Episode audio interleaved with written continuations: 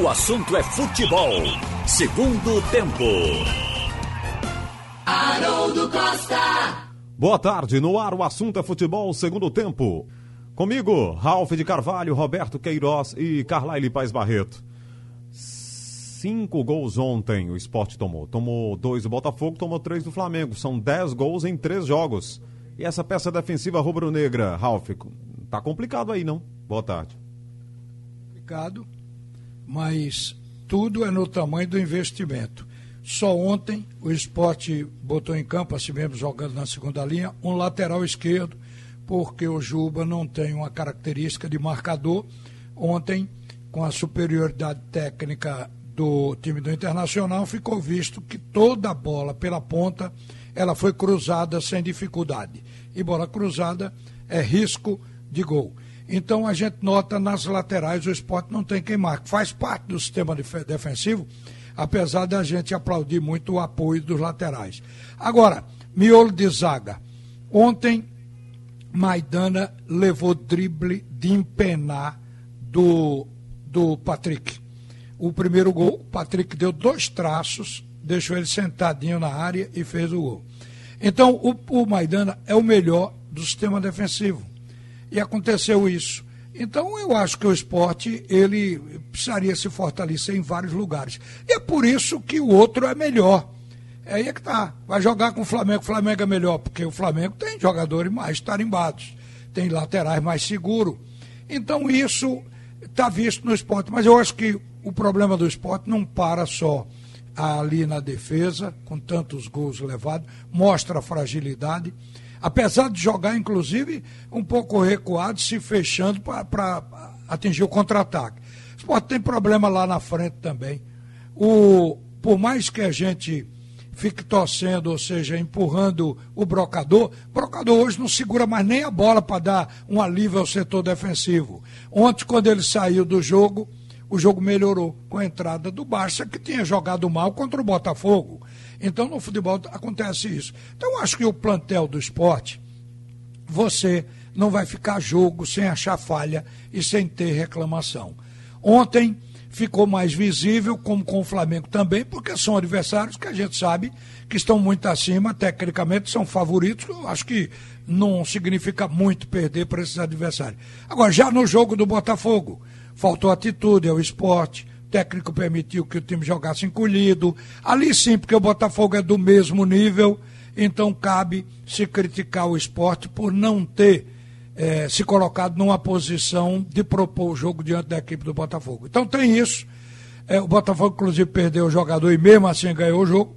Tem isso de alguns defeitos. Se o esporte não tivesse, seria igual ao Internacional, seria igual ao Flamengo. Mas está muito longe tecnicamente, até porque o plantel é proporcional ao valor da folha de pagamento, Haroldo. Roberto, depois de três vitórias, três derrotas. Como você classifica aí esse momento do esporte na competição? Olha, eu acho que duas derrotas são perfeitamente normais. A derrota do Flamengo para o Flamengo e a derrota de ontem são derrotas absolutamente normais. Mesmo assim, a de ontem, olha, a gente tem que falar o, o que vê. Eu estou dizendo o que eu vi no jogo. O time do Internacional é muito melhor do que o time do esporte. Não tenha dúvida nenhuma. Nenhuma dúvida sobre isso. Não erra passe, é muito difícil um erro de passe. Poupou jogadores, só botou o artilheiro no segundo tempo. Então por aí você vê, o time do Internacional é muito melhor. Por isso está lá em cima na classificação. Quando você vê um time lá em cima na classificação, não fique pensando que é, é, é, é um acaso, não. É qualidade técnica. É o Atlético, é o Flamengo e é o Internacional que estão lá em cima. E o Flamengo hoje deve passar e vai assumir a liderança. Porque joga com o Bragantino, joga em casa, deve ganhar o jogo, a menos que aconteça um acidente.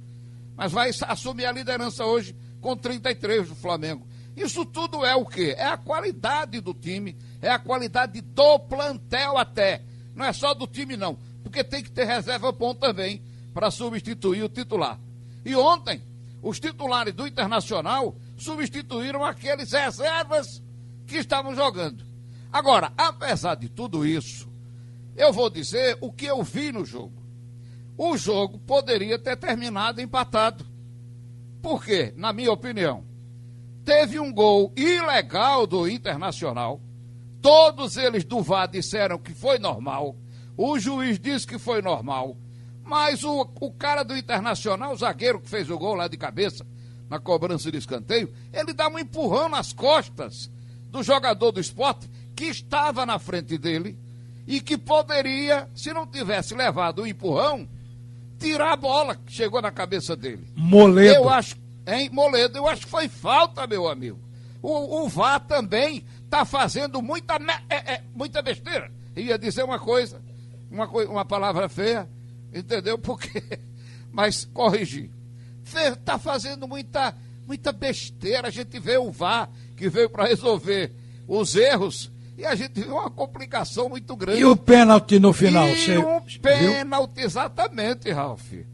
A bola, chuta, a bola, o cara tá com o braço levantado, ele não tá com o braço levantado para cima, nem a, ao meio. Ele tá com o braço um pouco levantado, a bola bateu. Todo mundo tá dando pênalti. Então seria, poderia perder? Poderia. Mas era mais um gol do esporte. Com o gol subtrair, o gol ilegal que o Internacional fez, o jogo poderia ter terminado 4 a 4 O Internacional teve chance para fazer mais? Teve. Teve. O esporte subia, um buraco danado, uma defesa que fica mal postada, dá um espaço danado para os atacantes do Internacional saírem. Aquele gol de contra-ataque que o Juba é, sai correndo desesperado atrás, mesmo foi um, um mau posicionamento da defesa. O time todo lá na frente querendo empatar, ou querendo fazer gol. Você nem quanto é que estava o jogo. Mas foi tanto gol. Mas foi um jogo bom de se ver, com muitos gols. Mas, na minha opinião, o VAR deixou de, de anular um gol do Inter e dar um, um pênalti para o esporte. Poderia ser gol ou não. O esporte tem suas limitações, minha gente. É um time para brigar para não cair, para ficar ali nesse meio de tabela. Décimo lugar, décimo segundo lugar. Eu acho que será espetacular. Entendeu? Então foi normal. Três, duas derrotas absolutamente normais. A do Botafogo, não. A do Botafogo também, o jogo poderia ter sido empate. Teve o pênalti no finalzinho, que o VAR também não viu. Entendeu? Então é isso aí. E o futebol vai seguindo e a gente vai vendo falhas aí de arbitragem ainda e o VAR também cometendo falhas. Carlyle, a gente pode, evidentemente, fazer esse tipo né, de avaliação. O, o time do Internacional é um time de maior conjunto, é, talvez até de maior elenco, com muita qualidade técnica, e isso por si só explicaria o resultado. Mas esses cinco gols tomados numa partida, e se você pegar três jogos já são dez gols, o esporte está precisando também de alguns ajustes, não? Vamos lá, o Internacional vira aqui, e ganhar de 1 a 0 2 a 1 2 a 0 tá, oh, oh, tá no Haroldo, contexto, mas 5 a Haroldo, 3 é um gol demais, não é não? Diga, Haroldo, o esporte não pode mais registrar jogador, não. Não pode contratar mais ninguém, não. É, pode tá não. proibido pela FIFA de inscrever jogadores. O time... Tanto o esporte como o Santos, e parece que até o Atlético do Paraná também tá nessa. É, tá limitado aí. Tem que ficar é, com, não pode mais não. Tem que ficar com essa galera aí e ir se reinventando, né? Só se pagar aquele débito lá do Sporting de Lisboa, fizer um acordo que o presidente tentou fazer, ou está tentando fazer, para retirar lá a queixa da FIFA. Uhum. Mas é, é, o meu argumento para Carlyle é esse, quer dizer, tá, a gente é, concorda, né, e muito, e já foi dito aqui, que time por time o Internacional está no outro estágio, não há dúvidas. Mas não tem também essa história de estar tá tomando cinco gols numa partida? O que, é que você acha disso, Carlyle? Verdade, Haroldo, perfeito. Boa tarde a você, boa tarde aos outros, aos demais. É, nem sempre, no futebol principalmente, o melhor ganha, é, diferentemente da maior parte dos esportes coletivos. E por isso que é tão legal, por isso que é o esporte mais popular do planeta. A gente debateu aqui antes da partida a questão do esquema tático do esporte, né? Ah, vai enfrentar um adversário melhor, mais qualificado, com mais conjunto, mais rico, sem dúvida. Mas vai jogar fechadinho por conta disso? Eu acho que não é por aí não. E essas derrotas do esporte, até a do Botafogo também, explica isso. Se você tentar jogar bem fechadinho, a tendência é que você atraia mais o adversário. E adversário de maior poder, como o Flamengo e o Internacional, ele vai criar chances. O primeiro tempo do esporte foi terrível, porque o Internacional não deixou o esporte jogar. Parecia um time profissional contra o juvenil, pela diferença física. O esporte fechadinho, quando tomava a bola, o Internacional ia lá e tomava de novo. E tomava no campo ofensivo dele. Foi assim que ele fez os dois primeiros gols. O esporte, como foi que o esporte melhorou no segundo tempo? E não só foi pela substituição, não, a saída de brocador para a entrada de Bárcia, foi pela atitude. O esporte passou a marcar um pouco mais na frente, e, consequentemente teve mais posse de bola e, e naturalmente fez o Internacional recuar um pouco. Por isso que o jogo foi equilibrado, o esporte de forma até merecida chegou a esses três gols, mas o Internacional, além de, de ser melhor, mais qualificado, mais conjunto, taticamente, tecnicamente, tem mais força física. E o Internacional, se no primeiro tempo havia ganho pela força física na imposição, na marcação, na saída de bola, no segundo tempo foi no jogo aéreo. Quando o esporte estava arrumado, estava melhor do que o Inter, tomou dois gols em jogada aérea. E aí não é só posicionamento e falha técnica, é também tem que reconhecer o potencial do adversário. O Internacional foi melhor. Bom, iniciado nos aflitos um processo de reformulação do elenco alvirrubro, com dispensas de jogadores, inclusive, que já atuaram, foram titulares é, no próprio Campeonato Brasileiro recentemente. O Josa, que vem desde o ano passado, Lombardi também, pedido do lado da Alpozo, a permanência dele, a renovação do contrato, já com seus 38 anos. O Salatiel, que foi um investimento que o Náutico fez assim que terminou a Série C, ele que foi o artilheiro da, do Campeonato Brasileiro da Série C do ano passado com a camisa do Sampaio Correia. E outros aí, já são vários que estão sendo é, retirados do elenco. E aí, Roberto, tá mudando, tá? E vai pegar esse dinheiro e fazer novos investimentos, como Vinícius, que foi anunciado hoje, trabalhou com Kleina em várias equipes, atacante. E o, o Igor, que já está aí também treinando, já deve ser anunciado em breve mudança no time para a sequência da competição, Roberto? Olha, o Náutico está fazendo antes tarde do que nunca, né? Ele tem 15 pontos, está na 16 posição, um ponto do Botafogo de Ribeirão Preto, que é o primeiro na zona do rebaixamento com 14. O Figueirense também tem 14. O Cruzeiro, que está aí querendo Filipão de todo jeito, tem 12 tá, tentou o técnico Chamusca do Cuiabá, Chamusca disse não. O, tentou o técnico do Figueirense, eu não sei o nome, o técnico do Figueirense, do, da, do Chapecoense, Chapecoense. Lousa. Ele disse não. Agora eles estão tentando convencer Filipão, que já recusou também o Vasco da Gama. Então veja, o Náutico está aí, é um ponto da zona do rebaixamento. São exatamente 15 rodadas que o Náutico já jogou, faltam três para terminar essa primeira fase. Ele está a 17 pontos do Cuiabá, tem o, a Chape tem 29, ele está a 14, né? 14. A Ponte Preta, que é a terceira colocada, tem 27 e o América Mineiro tem 26. Está ali na quarta colocação o América Mineiro. Olha, para chegar entre esses aí, a reação tem que ser uma reação espetacular. Agora, para fugir do rebaixamento, o Náutico pode fugir. Pode fugir. Vai fazer reformulação. Então, estou vendo aí a, a movimentação. Os dirigentes estão falando, já contrataram um atacante o novo técnico está fazendo as indicações para fazer a reformulação. E eu acho que está tudo certo aí com os nomes que estão saindo. Não resolveram, não resolveram. E o Náutico precisa. Dois zagueiros, dá zagueiro, zagueiro mesmo, para jogar. Não é para brincar, não, é para jogar. E dois atacantes também para resolver o problema. Eu acho que é dois e dois, quatro e, e se puder trazer mais, traga mais para sair desse rebaixamento. Eu acho que está absolutamente certo. É, é, é melhor do que nunca. É melhor lutar para sair da, da, da terceira divisão, que é lamentável. É uma terceira divisão horrorosa para os nossos clubes. Só o Central é que precisa ir para a terceira divisão, mas só empatando não vai não. É verdade. Ô Ralf, é, é uma mudança acima de tudo de atitude da diretoria alvirrubra, ou seja, é mostrar que não está é, de mãos cruzadas ou dando de ombros para o que está acontecendo, mexer no time, dispensar jogadores, ir atrás de outros. É, acima de tudo, uma resposta para mostrar que que está atento ao que pode ser feito, mesmo pagando um preço, porque na minha opinião acho que você, você paga um preço por uma reformulação. Será que vai dar liga? Né? Os que virão vão realmente entrosar? Tem todo um desafio para isso, mas é uma atitude, Ralf? É uma atitude. Olha, essa administração a gente pode dividir em dois setores, o administrativo e o esportivo.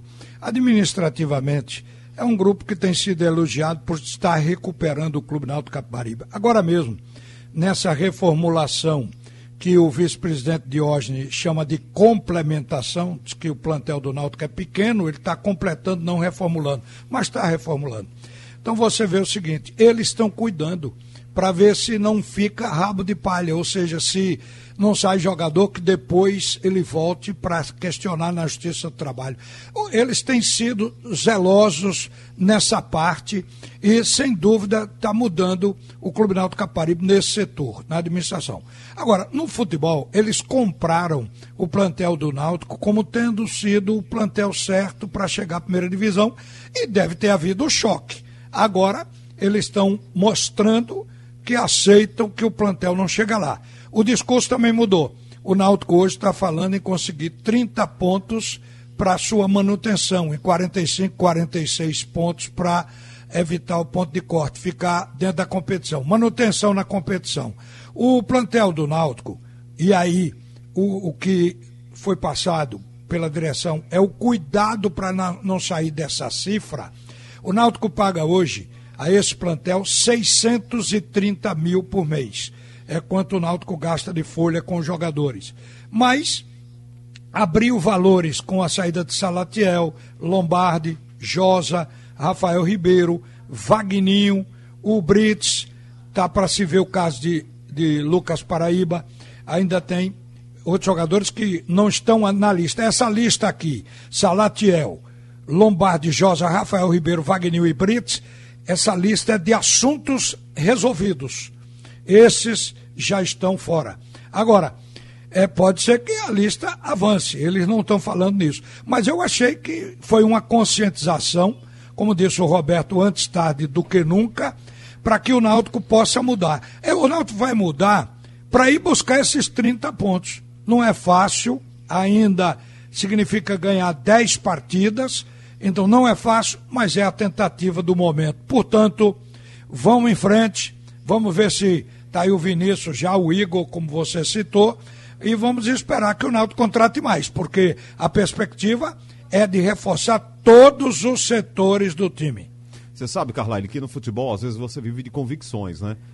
É, eu me lembro, eu já falei aqui, inclusive nesse horário, né, que o Diógenes deu uma entrevista naquele jogo lá na Copa do Brasil, quando o Náutico eliminou o Imperatriz, jogo duro lá contra o Imperatriz, lá na, no interior do Maranhão, estava lá nesse jogo, e ele falou, e o Márcio Goiano era o técnico do Náutico, e ele deu entrevista dizendo, ele é o técnico até o fim do campeonato, ou seja, naquele momento ele estava convicto de que ficaria com o Márcio e que o trabalho daria resultado. Depois provou que não foi. Trocou o Márcio pelo Dalpozo e o time subiu de divisão. Então me parece que havia também uma convicção no elenco, né? De que na Série B esse time que vem a sua base toda do ano passado é, poderia com algumas peças, evidentemente, enxertos como aí a gente viu o Chiesa, o Eric, poderia melhorar. Mas agora vem a convicção de que é, é preciso mudar, Carlyle? Sim, sim. Acho que essa convicção até veio de forma tardia mas pelo menos está vindo. Quando um time tem um acesso da Série B para a Série A, e aí a diferença é enorme, até pela questão financeira, você precisa ter uma reformulação. O esporte fez isso do ano passado para esse ano.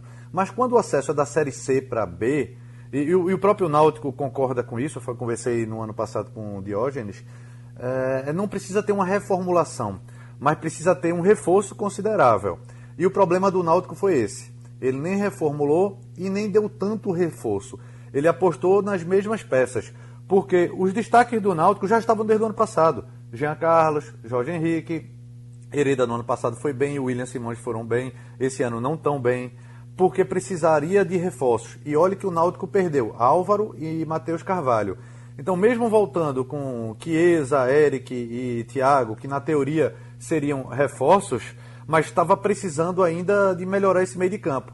E o Náutico não fez isso. O Náutico demorou, a gente já está na metade de outubro, o Náutico ainda não conseguiu consertar esse buraco. E agora promove a, reformulação que ele não quis, de 2019 para 2020. Tudo bem, é para desafogar a folha e para trazer reforços. Ótimo. Agora, um outra, uma outra etapa tem que ser reforço. E contratação é muito diferente de reforço.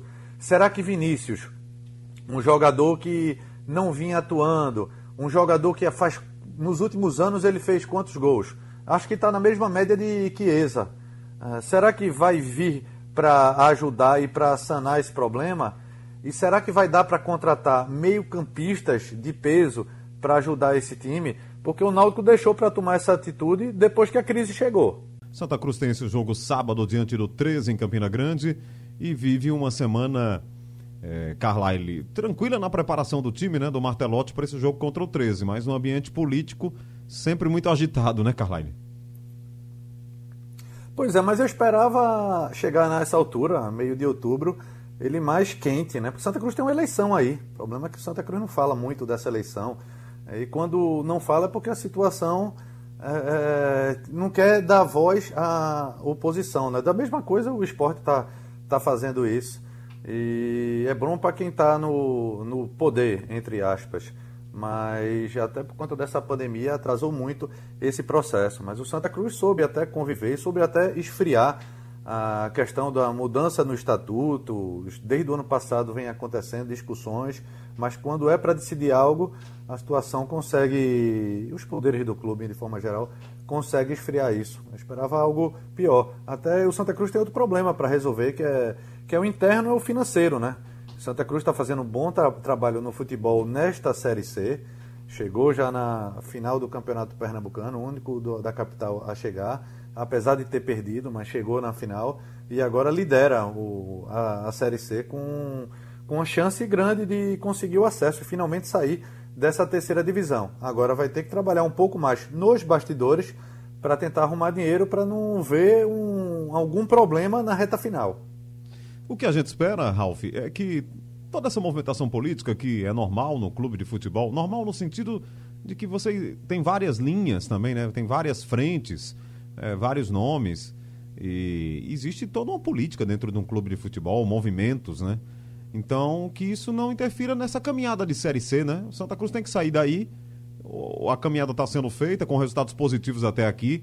Que eles consigam discernir bem isso, né? Quem está à frente aí do time nesse momento consiga conduzir. É o caso do, do presidente Constantino Júnior e o seu grupo.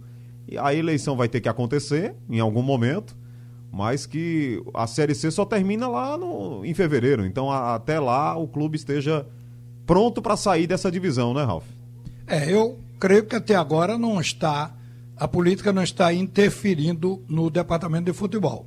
O Santa Cruz, inclusive, essa semana, segundo o próprio João Vitor colocou aí, o Santa Cruz está comemorando a volta de jogadores importantes, como Pipi, que já voltou fazendo gol, Jeremias está de volta, William Alves, que vai. É, apesar de que a defesa com Dani Moraes e com o Célio, ela continuou segura. É a segunda defesa menos vazada da competição, a do Santa Cruz, com nove gols. A primeira é do Vila Nova, que só levou seis. Então é o seguinte: tem o William Alves de volta, tem Paulinho voltando, todos já treinaram com bola. Então, Santa Cruz, lá no futebol, está vivendo uma campanha absolutamente segura até agora. As lideranças foram raras as rodadas em que o Santa Cruz caiu, mas recuperou em seguida após jogar. Então você note que o problema está no campo político e não invadir, nem entrar, digamos, um novo presidente que queira uma interferência e atrapalhe isso. Eu não creio que isso vá acontecer. Creio até que essa administração do Constantino Júnior tem argumentos para prorrogar o mandato até o final da Série C. O problema é que botaram o, o ponto de visada, o objetivo mais adiante, no meio de, do ano, no mês de junho.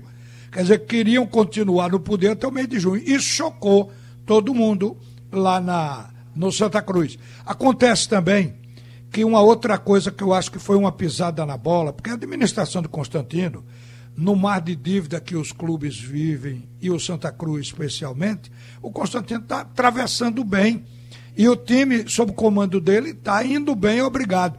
Então, o, o Constantino não precisava ter feito essa mudança, essa proposta de prorrogação tão reservada. Porque o que se sabe é que a própria diretoria resolveu prorrogar o mandato. Isso não fica bem. No mínimo, no mínimo, deveria ter entregue ao Conselho. Eu acho que ninguém ia é, contestar o que essa diretoria, que, que vai com o time muito bem, fosse até o final da Série C. O problema que eu acho que mexeu com tudo foi exatamente esse fato de tomar uma atitude fechada de prorrogar o mandato. Nem o Conselho votou. O Conselho apenas recebeu a comunicação. Foi uma pisada na bola sem tamanho, essa aí. Agora, como consertar isso é o que está se vendo, porque até a Justiça já entrou em ação, dando prazos ao Santa Cruz. Eu torço que não interfira porque estou com o pensamento de todo mundo. O Santa Cruz sair da Série C não é só bom para Santa Cruz, é bom também para o futebol de Pernambuco. Muito bem. Ô, Roberto, eu olho para cá. Agora, Haroldo, oh, diga, desculpe, é, uma, uma coisa fora do contexto aí, mas que é uma retificação. Hoje pela manhã eu falei que, ouvindo o Jarbas Guimarães do esporte, sobre o processo eleitoral do esporte, o Jaba tinha me dito que já tinha sido feita a escolha pelas lideranças do esporte de um candidato que seria o candidato de consenso, que era o Sérgio Cano, deu o nome, Sérgio Cano. Mas faltava a bênção de Milton Bivar. Milton Bivar responder se estava de acordo ou se ele, Milton, queria ou quer se lançar à reeleição. Porque se Milton se lançar à reeleição, essa unanimidade a que se referiu o Jabas vai ficar em torno de Milton e o Sérgio Cano saem do cenário. Mas o Eduardo Carvalho, que é o chamado candidato da oposição, ligou para o João. E o João passou para mim. Só Eduardo está dizendo que ele não retirou a candidatura dele, não. Então, como é que pode haver consenso se a oposição continua com a candidatura. Então, essa situação está para ser resolvida no Esporte Clube do Recife. Bom, rapidinho aqui, só para eu fechar com você, Roberto. É muito esquisita, né? Essa campanha realmente do Central. São seis jogos, seis empates. Tomou cinco, levou cinco. E aí. É, a gente olha assim e, e, acha até engraçado, né? Porque seis jogos, seis empates é, é o que Berg chamou mais cedo aí de invencibilidade inútil. Mas o líder, o líder tem 10. Ele não tá fora não, viu? Ele se ele conseguisse, se ele tivesse pelo menos uma vitória, ele seria vice-líder hoje. Ô, oh, rapaz, e essa vitória a gente, a gente pode esperar. Se pagar o salário, a vitória pode chegar. É, rapaz. Teve, teve chance ontem, viu, Roberto? Tem salário Foi. atrasado mesmo? Leandro Costa perdeu o pênalti e perdeu um gol, ele e o goleiro. É, foi Ei. mesmo. Perdeu um pênalti. É. Mas, rapaz, isso é a intranquilidade.